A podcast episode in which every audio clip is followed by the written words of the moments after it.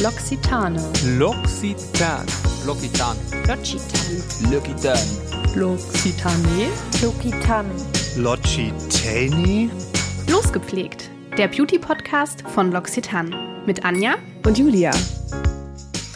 Hallo und herzlich willkommen zurück zu Losgepflegt. Ich freue mich so sehr, dass du heute dabei bist und ich sage ganz bewusst ich, denn unsere liebe Julia ist heute im wohlverdienten Urlaub und schickt uns sonnige Grüße zu einem nicht ganz so sonnigen Thema. Hast du eigentlich gewusst, dass in Deutschland jedes Jahr um die 18 Millionen Tonnen Lebensmittel weggeworfen werden? Wir bei L'Occitane haben uns das Thema Reducing Waste ganz groß auf unsere Fahnen geschrieben und in dem Zusammenhang ist das Thema der Lebensmittelverschwendung ein ganz besonders schmerzhaftes. Gleichzeitig wirst du vielleicht auch festgestellt haben, dass auch Lebensmittel deutlich teurer geworden sind. Die Inflation lässt die Preise im Jahr 2022 um rund 13 Prozent steigen. Und ja, wenn du genauso wenig wie ich eine Gehaltserhöhung im gleichen Größenrahmen bekommen hast und Abfall reduzieren möchtest, dann ist die App Too Good To Go wahrscheinlich genau das Richtige für dich. Und deshalb freue ich mich sehr auf ein spannendes Gespräch heute mit dem Geschäftsführer von Too Good To Go Deutschland, Wolfgang Hennen. Wolfgang hat über 20 Jahre in der Lebensmittelbranche gearbeitet und dort Tag für Tag beobachten können, wie übrig gebliebene frische Lebensmittel am Abend einfach entsorgt werden mussten. Mit der Art wie und wo er selbst aufgewachsen ist, hat dieses Vorgehen allerdings herzlich wenig zu tun. Und so ist Wolfgang seit Juni 2022 sozusagen auf der anderen Seite der Geschichte gelandet, nämlich bei der Lebensmittelrettungs-App Too Good To Go. Die hat es sich zum Ziel gemacht, Lebensmittel zu retten und zu einem stark vergünstigten Preis an EndverbraucherInnen zu verkaufen. Die App wird mittlerweile in 17 Ländern von über 60 Millionen NutzerInnen verwendet.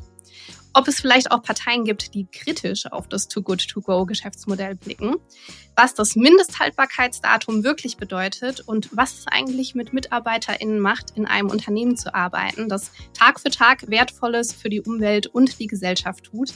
Alles das und noch vieles mehr klären wir in der heutigen Folge. Jetzt aber erstmal herzlich willkommen, lieber Wolfgang. Herzlichen Dank. Ich bin sehr froh, hier sein zu dürfen. Ja, ich freue mich auch sehr, dass du da bist. Ich glaube, das wird eine sehr, sehr interessante Folge. Heute mal wirklich weit weg vom Beauty-Thema, aber dafür sehr nah am Zahn der Zeit, wie ich finde. Und bevor wir so richtig in die Folge starten, würde ich auch dir gern einmal unseren heutigen Mythos präsentieren. Ich habe dich ja schon so ein bisschen mhm. vorgewarnt. Du musst dich, auch wenn es schwerfällt, noch einen kleinen Moment zusammenreißen mit der Antwort. Wir beantworten den dann gemeinsam später in der Folge. Aber ich glaube, mhm. es ist ein guter, weil er so ein bisschen das aufgreift, was so gerüchtemäßig um Too Good To Go herum kocht, wenn ich das richtig verstanden habe. Also ich bin auf jeden Fall sehr gespannt. Heute würde ich gerne wissen, stimmt es, dass manche Kooperationspartner speziell für Too Good To Go produzieren und so den Anspruch, Food Waste zu reduzieren, zunichte machen? Ob das stimmt oder vielleicht doch nur ein Mythos ist, das erfahren wir später. Und ja, ich habe mich ja jetzt schon ein paar Tage länger mit Too Good To Go und auch mit dir beschäftigt, Wolfgang.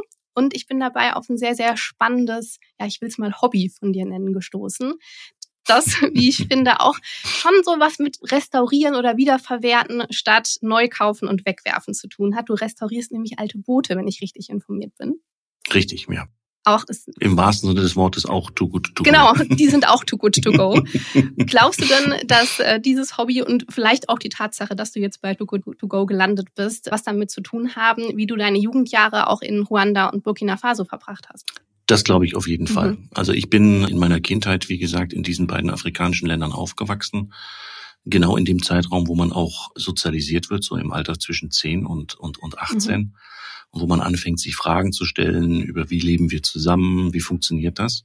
Und das sind Länder, wo ich sag mal, die Ressourcen im breitesten Sinne, Lebensmittel, aber auch andere Ressourcen sehr knapp sind und wo man sehr bewusst damit umgeht. Mhm. Und als ich dann zurückkam nach Europa, diese Prägung hat mich nie verlassen. Es hat mich mein Leben lang und tut es heute noch immer gestört, wie leichtfertig man mit Ressourcen umgeht. Lebensmittel, die noch gut sind, die weggeworfen werden.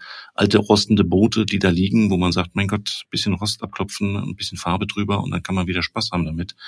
Also im weitesten Sinne dieses Wegwerfen, obwohl noch verwendbar, das ist durchaus auch so ein, so ein roter Faden in meinem Leben, das stimmt. Ich habe gestern auch sehr an dich gedacht. Ich habe nämlich, das ist kein Scherz, tatsächlich Würstchen für meine kleine achtjährige Nichte gekocht und die sind mir aufgeplatzt mhm. im Topf.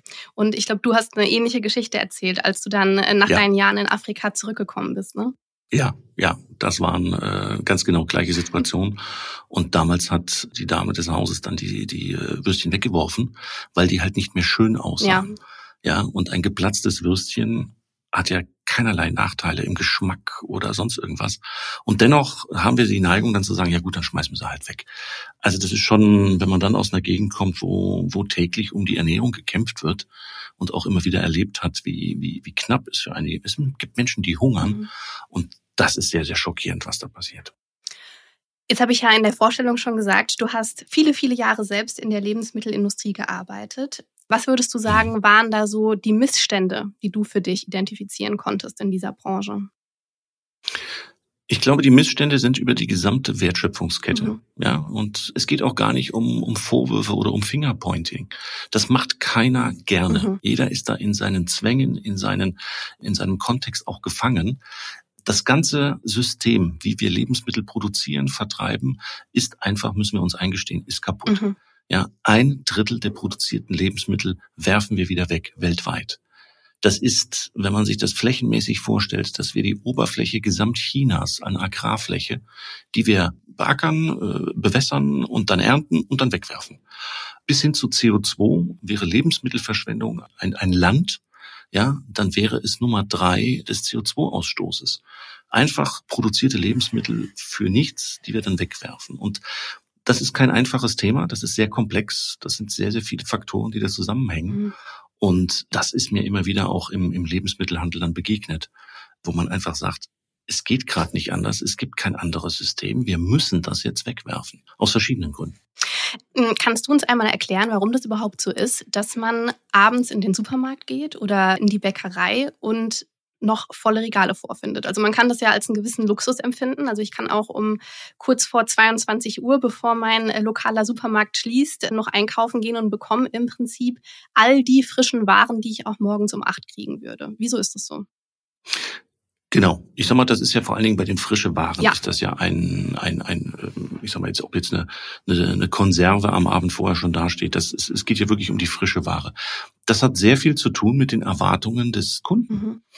Man erwartet als Kunde, weil wir es so gewohnt sind, dass man den gesamten Einkauf abends machen kann, um acht, um neun Uhr.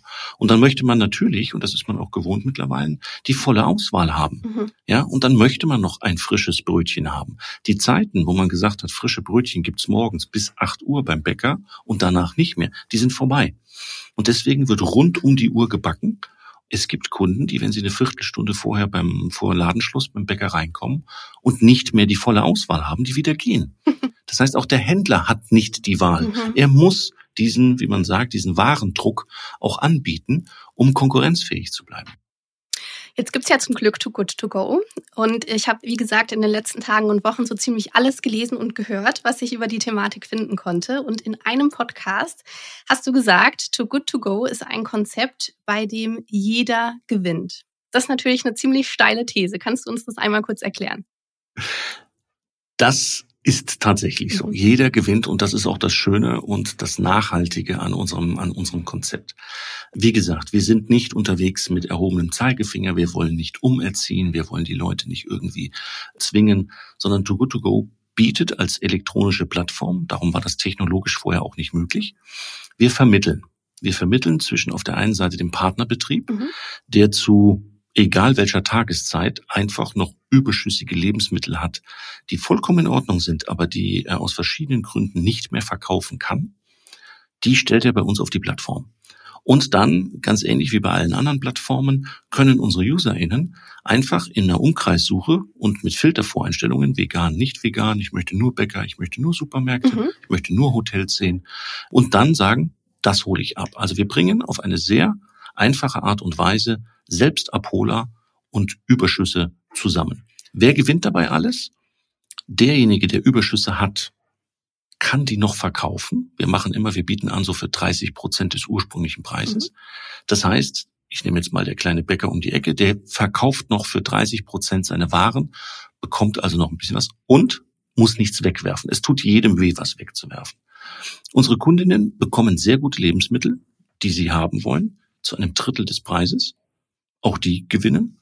Und die Umwelt gewinnt auch, weil die CO2 oder die CO2-Äquivalente, die benutzt wurden, um dieses Lebensmittel zu produzieren, waren nicht umsonst produziert. Also es gibt, wir nehmen niemanden etwas weg, außer den Mülltonnen, und darum gewinnen alle an diesem Konzept. Win-win-win sozusagen. Absolut. Kannst du uns einen groben Überblick geben, wie viele Portionen Lebensmittel mithilfe von Too Good To Go letztes Jahr zum Beispiel gerettet werden konnten?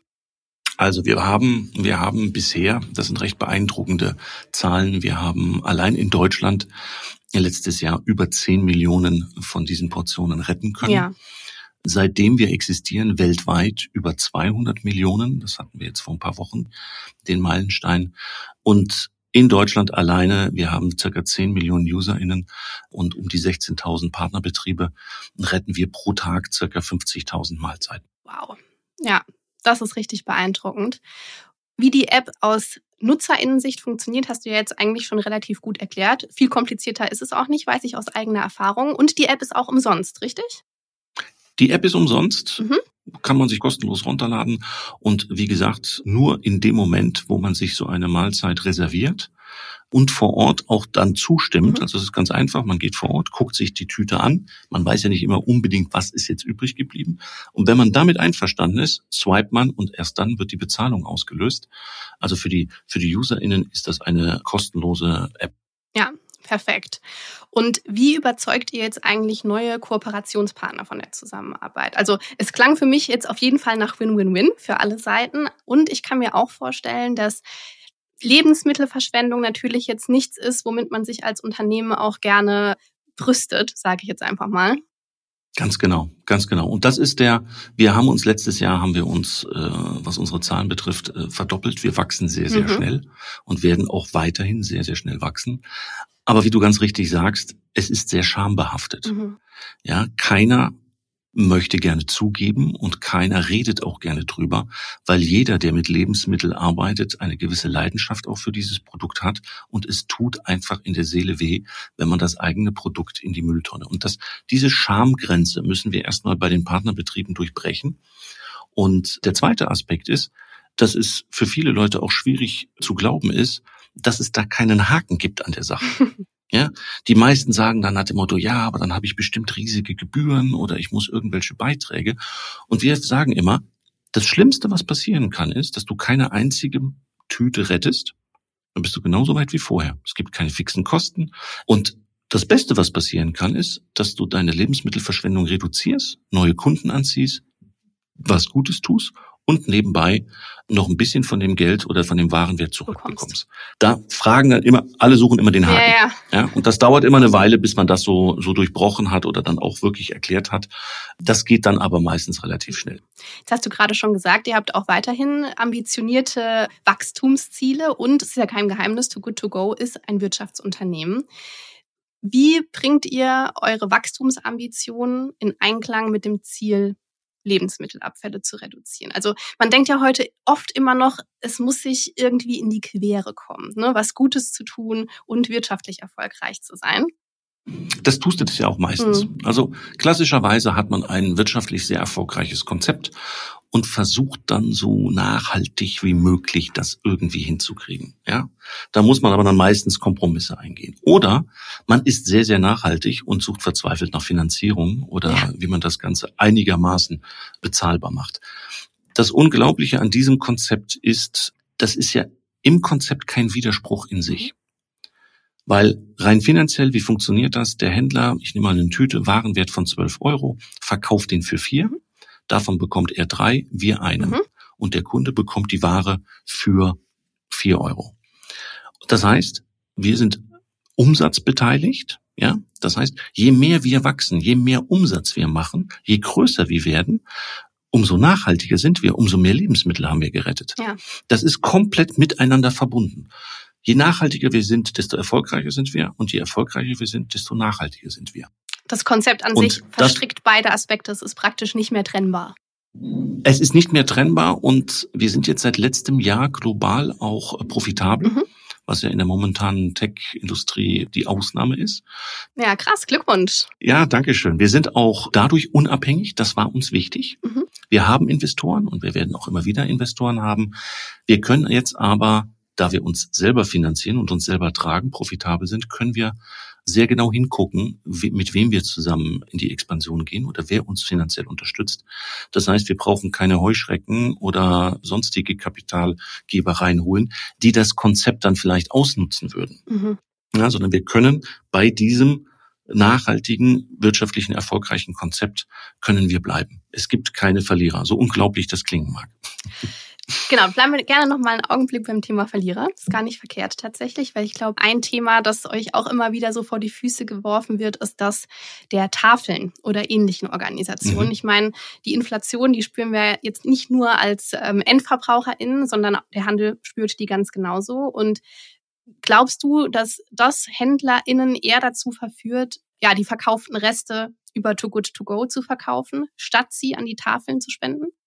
Also wir sind, wir sind mit den Tafeln sind wir in einem sehr guten Kontakt Ah, okay. und wir haben auch viele Partnerbetriebe, die mit beiden zusammenarbeiten. Mhm. Und wir wissen es. Wir wissen, dass wir komplementäre Systeme sind. Ja. Die Tafeln sind genau in der Richtung, was wir wollen. Sie helfen, Lebensmittel zu reduzieren. Mhm. Und die Tafeln haben aber aufgrund ihres Funktionierungsmodells haben die ein paar Beschränkungen. Sie müssen eine gewisse Menge immer abholen, sonst lohnt es sich Mhm. nicht, weil die Mitarbeiterinnen der Tafel kommen ja vor Ort und holen das ab. Ja, das heißt, Kleinstmengen wäre für die Tafel gar nicht effizient. Das können wir aber. Kleinstmengen können wir Mhm. abnehmen. Und es gibt viele Produkte, die die Tafel gar nicht annehmen darf. Beispiel belegte Brötchen dürfen sie aus Lebensmittelhygiene und rechtlichen Gründen nicht ablehnen. Ah, okay. Wir dürfen das. Das heißt, wir sind tatsächlich komplementär. Leider ist die Lebensmittelverschwendung so groß, dass Platz für alle ist, die Lebensmittel retten wollen. Also wir sind noch lange nicht in dem Bereich, dass wir uns irgendwie in die Quere kämen. Und viele Partnerbetriebe sind sehr erfolgreich mit beiden Konzepten gleichzeitig unterwegs. Und genauso sehen wir uns als rein komplementäre Systeme. Das ist doch vielleicht ein schöner Moment, um auch nochmal auf unseren heutigen Mythos zurückzukommen. Ich rufe ihn auch gerne nochmal in Erinnerung. Heute würden wir gerne wissen, ob es stimmt, dass eure Kooperationspartner extra für Too Good To Go produzieren. Wir lösen Ja, auf. gerne. Sehr gut. Das kannst nur du leider. Nein, es stimmt nicht. Und das wissen wir ganz genau aus verschiedenen Gründen. Okay. Erstmal, wenn wir, wenn wir mit den Partnerbetrieben in ersten Kontakt kommen und das Konzept erklären, sagen wir immer nach dem Motto, es geht nur darum, um die Lebensmittelverluste, die ihr jetzt habt. Wenn ihr andere Systeme habt oder wenn ihr das Sortiment umstellt und dadurch weniger Lebensmittelverluste habt, klasse, prima. Wir haben selber im Unternehmensportfolio mittlerweile bieten wir eine Software an, die hilft, Lebensmittelverschwendung zu reduzieren, indem man die internen Abläufe verbessert Okay. mit MHD-Kontrolle und so weiter. Das heißt, wir helfen denen auch ihre Prozesse zu optimieren. Und das wäre so kontraproduktiv, wenn man sagen würde, wir produzieren jetzt extra dafür. Also erstens mal, wir wollen das auf gar keinen Fall. Und zweitens, dadurch, dass immer zu 30 Prozent des Warenwertes verkauft wird, würde sich das auch überhaupt nicht lohnen. Das habe ich auch gedacht. Ich bin keine Expertin für Gewinnmargen in der Lebensmittelbranche, aber 30 Prozent des Warenwerts, da kommen jetzt keine riesenhaften Gewinne bei rum. Kann ich mir nicht vorstellen. Ja. Wir haben 16.000 16.000 Partnerbetriebe derzeit in Deutschland am Netz. Mhm. Es ist hier und da mal vorgekommen, dass uns die Mengen, die dann plötzlich auf die Plattform gestellt kamen, komisch Mhm. vorkamen. Dann gehen wir auch in Kontakt und sagen, Moment, was ist da bei euch los? Ja, also wieso habt ihr jetzt auf einmal so viel? Was ich, alle Bäcker haben pro Tag fünf Tüten und ihr habt auf einmal 15. Was passiert Okay. da? Also das ist auch etwas, da würden wir auch hinterhergehen, weil das ist nicht das, was wir wollen. Mhm.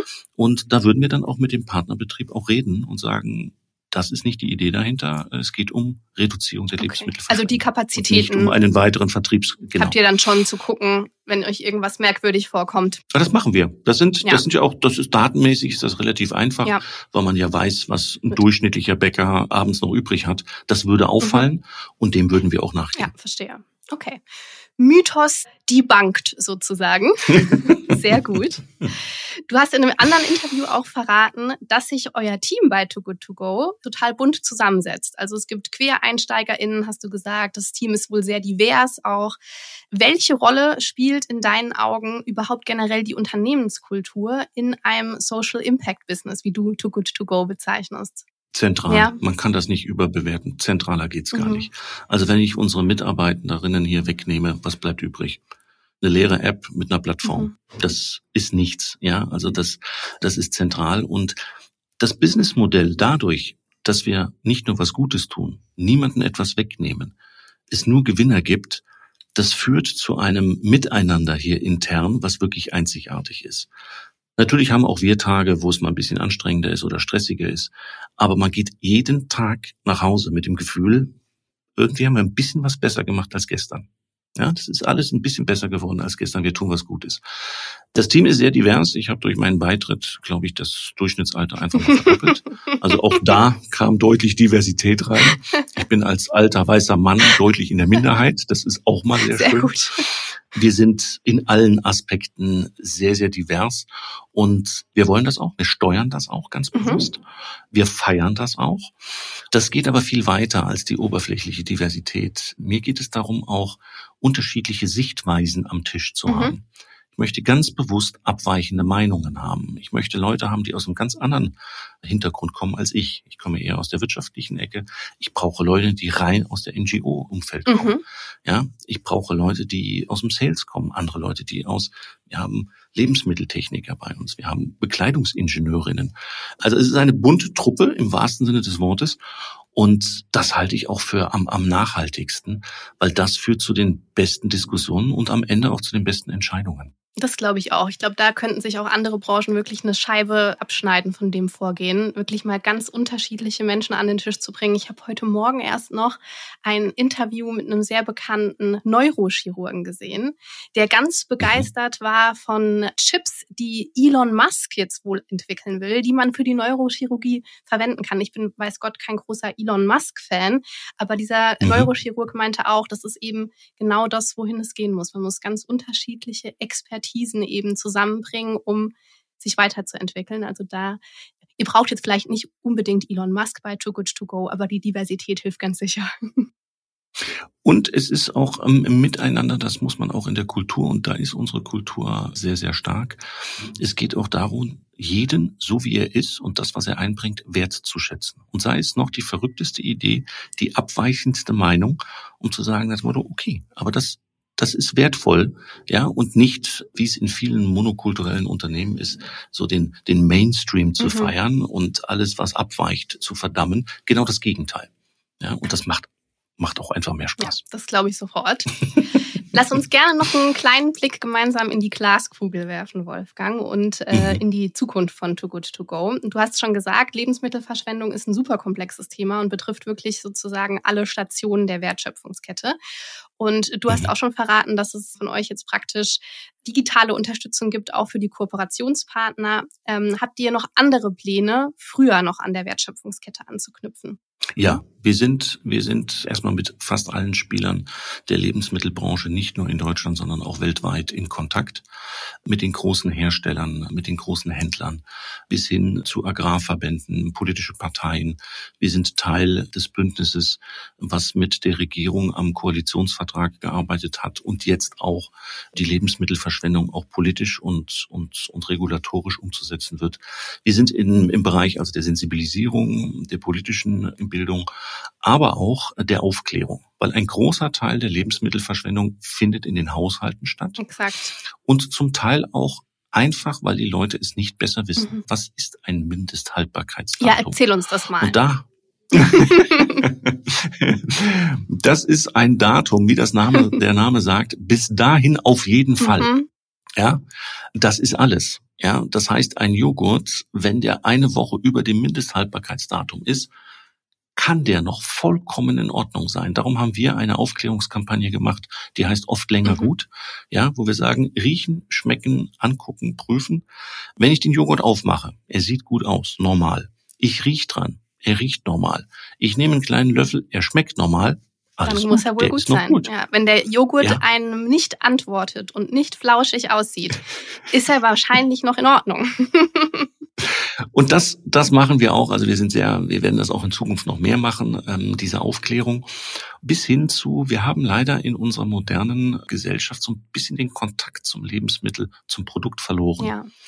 Das heißt, beispielsweise, wenn man ganz alte Möhren ältere Möhren, ja, die dann so ein bisschen elastisch schon werden, die nicht mehr knackig Reife sind. Möhren.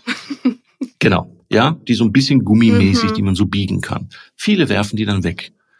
Was wir zum Beispiel dann sagen, leg die über Nacht mal in ein Wasserbad und guck sie dir am nächsten Tag nochmal an. Die sind wieder knackig und schmecken wieder gut. Und so gibt es viele, viele kleine Tipps, zum Beispiel, woran kann man erkennen kann, ob ein Ei noch gut ist oder nicht. Ist das dieser Schwimmtest? Ja. Aber ich habe ich hab ja. das mal in der Schule gelernt und kann mich aber jetzt nicht mehr erinnern. Was muss das Ei tun, wenn es noch gut ist? Also, das Ei ist, wenn es flach liegen bleibt, dann ist es noch mhm. gut. Wenn es aufsteht, also wenn es steht, dann ist es so weit, dass man sagt, jetzt wird's langsam mhm. Zeit, bitte nur noch kochen, nicht mehr, nicht so mehr äh, roh. Mhm. Genau. Ja, das äh, gekocht noch in Ordnung, beim Backen oder irgend sowas. Wenn es an die Oberfläche kommt, ist es nicht mehr gut, weg damit. Das finde ich auch einen sehr praktischen Tipp, weil viele kennen das vielleicht. Ich denke auch immer, ich bin besonders ordentlich und wenn ich frische Eier kaufe, dann nehme ich die aus dem Karton und setze sie in die Kühlschranktür, in diese kleinen Vertiefungen, die dafür gedacht sind, zumindest glaube ich das. So, und dann weiß ich aber ja nicht mehr, was jetzt nochmal das Mindesthaltbarkeitsdatum war. Deswegen ist das ein sehr praktischer Tipp. Und ich kann dir da draußen verraten, das mit den Karotten habe ich tatsächlich selbst ausprobiert. Ich habe mir extra Karotten gekauft und die lange liegen lassen, weil ich dachte, das muss ich jetzt testen und es funktioniert tatsächlich. Die waren total knackig, frisch, lecker. Wunderbar. Ja, bis hin zu Rezepten. Was kann man aus hartem Brot noch machen? Was kann man mit, mit dunkelbraunen Bananen noch machen? Wir versuchen so viel wie möglich Inspiration und Aufklärung zu geben, weit über unsere Plattformtätigkeit hinaus, um unserer Mission zu folgen, die, die Lebensmittelverschwendung so weit wie möglich zu reduzieren. Es war eine große Freude, bis hierhin mit dir zu sprechen, Wolfgang. Sehr interessant. Sehr gerne. Die größte Freude für mich persönlich wartet aber noch auf uns. Ich hoffe, du wurdest vorgewarnt. Auch wenn das keine Beauty-Folge war, haben wir uns vorher überlegt, wir können auch dich nicht rauslassen, ohne dass du mit uns deinen persönlichen Beauty-Fail geteilt hast. Bist du beauty-affin? Ist das ein Thema für dich? Oder bist du einfach von Natur aus schön? Kann ja sein. Beide, ja. Beides, beides. Nein, also ich, ich würde mich nicht als, als Beauty-affin, ich bin ich bin natürlich sehr interessiert an allen Produkten, die zur Körperpflege oder, aber ich würde jetzt nicht mich als, als affin bezeichnen. Aber es gibt einen Fail. Es gibt einen Sehr Fail. Gut. Es gibt, ich habe ich hab darüber nachgedacht und ich habe auch überlegt, ob ich den überhaupt teile, aber das sind meistens face your die fears. Und zwar habe ich mir eingebildet, schon ziemlich lange her, habe ich mir eingebildet, ich habe dunkelbraune Haare und ich wollte unbedingt diese schwarzen Haare, diese mhm. blau schimmernden schwarzen Haare, fand ich irgendwie cool. Ja. ja, das sah toll aus. Also zum Friseur, blau schimmernd. Der hat gesagt, empfehle ich Ihnen nicht. Ich so, ich so, gut, möchte ich trotzdem. So, da alles klar. Er hat gesagt, sind Sie auch gar nicht der Typ für, der Haupttyp passt nicht. Sag, ich will diese Haarfarbe. So, dann hat er das richtig ordentlich gemacht mit einer professionellen, ich glaube, das war jetzt Tönung oder Färbung. Mhm. Ich weiß, es gibt einen Unterschied, aber es war auf jeden Fall das Nachhaltigere, was richtig lange okay. drin bleibt sah fürchterlich aus, ja, als hätte ich eine Perücke auf dem Kopf. Ich dachte dann noch, nach dem Motto, vor allen Dingen die Augenbrauen passten nicht mehr dazu. Habe ich gesagt, gut, die Augenbrauen auch. Sagt er, machen Sie es nicht. Ich so, ich möchte. Das, das ist aber. wenigstens konsequent, ne? Muss man auch ganz klar so es sagen. Es war konsequent, ja. Es sah fürchterlich aus. Als ich sah aus wie auf dem Maskenball. Ich habe so ein Bild von Herrn Moos von meinem geistigen Auge. Ja, es war, ich konnte mich kaum noch drauf zeigen. Und dann ging's weiter, weil ich dann auf die glorreiche Idee zu Hause kam. Nach dem Motto, machst du halt Strähnchen rein, dann ist das Ganze ein bisschen. Ah, so. ja. dann Strähnchen reingemacht. Es war fürchterlich. Das Einzige, was mir übrig blieb, und es geht noch weiter, das war dann wirklich, es komplett auf drei Millimeter abzukürzen oben, weil es einfach nicht mehr sichtbar war. Es ging nicht mehr. Und dann habe ich es auf drei Millimeter gekürzt, man ging dann noch und dann bin ich aber irgendwo gegangen und über mir ging einer und fing es Lachen an und sagt, du siehst aus wie ein Stinktier, weil ich oben dann diese Also ich habe es komplett geschafft, immer wieder weiter mich komplett zu verunstalten. Zum Glück ist es dann irgendwann rausgewachsen und seitdem stehe ich zu meiner Haarfarbe. Also es war auf jeden Fall eine mutige Typveränderung, kann man sagen. Und also es ringt mir einen gewissen Respekt ab, Wolfgang, auch die Denkweise. Also wenn die Haare schwarz sind, müssen die Augenbrauen passen. Wenn es zu krass ist, muss man mit Strähnen äh, das Ganze aufbrechen. Also die Gedanken nicht verkehrt, die Umsetzung vielleicht so lala. Ja, und das Ergebnis katastrophal. Aber auf jeden Fall eine Perle in unserem äh, Beauty-Fail-Universum. Also vielen Dank, dass du dich durchringen konntest, das mit uns zu teilen. Vielen Dank. Zum Glück gibt es keine Fotos. Ah ja, das ist schade. Siehst du, also ist schon ein bisschen her, nehme ich an, vor der Smartphone-Zeit. Ja, ja. ja. ja, ja. Ich bin, ich bin froh, dass es keine, keine Manchmal Fotos gar nicht gibt. verkehrt. Vielen Dank für das spannende Gespräch, Wolfgang. Danke, dass du dir die Zeit genommen hast. Es hat sehr viel Spaß gemacht. Ich habe zu danken. Sehr interessant. Und ja, also ich werde meine Too Good To Go App definitiv nach dem Gespräch noch bewusster nutzen. Wenn du da draußen jetzt auch richtig Lust bekommen hast, zusammen mit Too Good To Go Lebensmittel zu retten und auch ein bisschen was zu sparen nebenher, dann schau einmal in unsere Show Notes. Da verlinken wir dir auf jeden Fall den Link zur App. Da kannst du die direkt runterladen. Und ja, wir freuen uns auf die nächste Folge Losgepflegt mit dir. Da wird dann Julia auch wieder mit dabei sein und sagen bis zum nächsten Mal und ciao. Tschüss.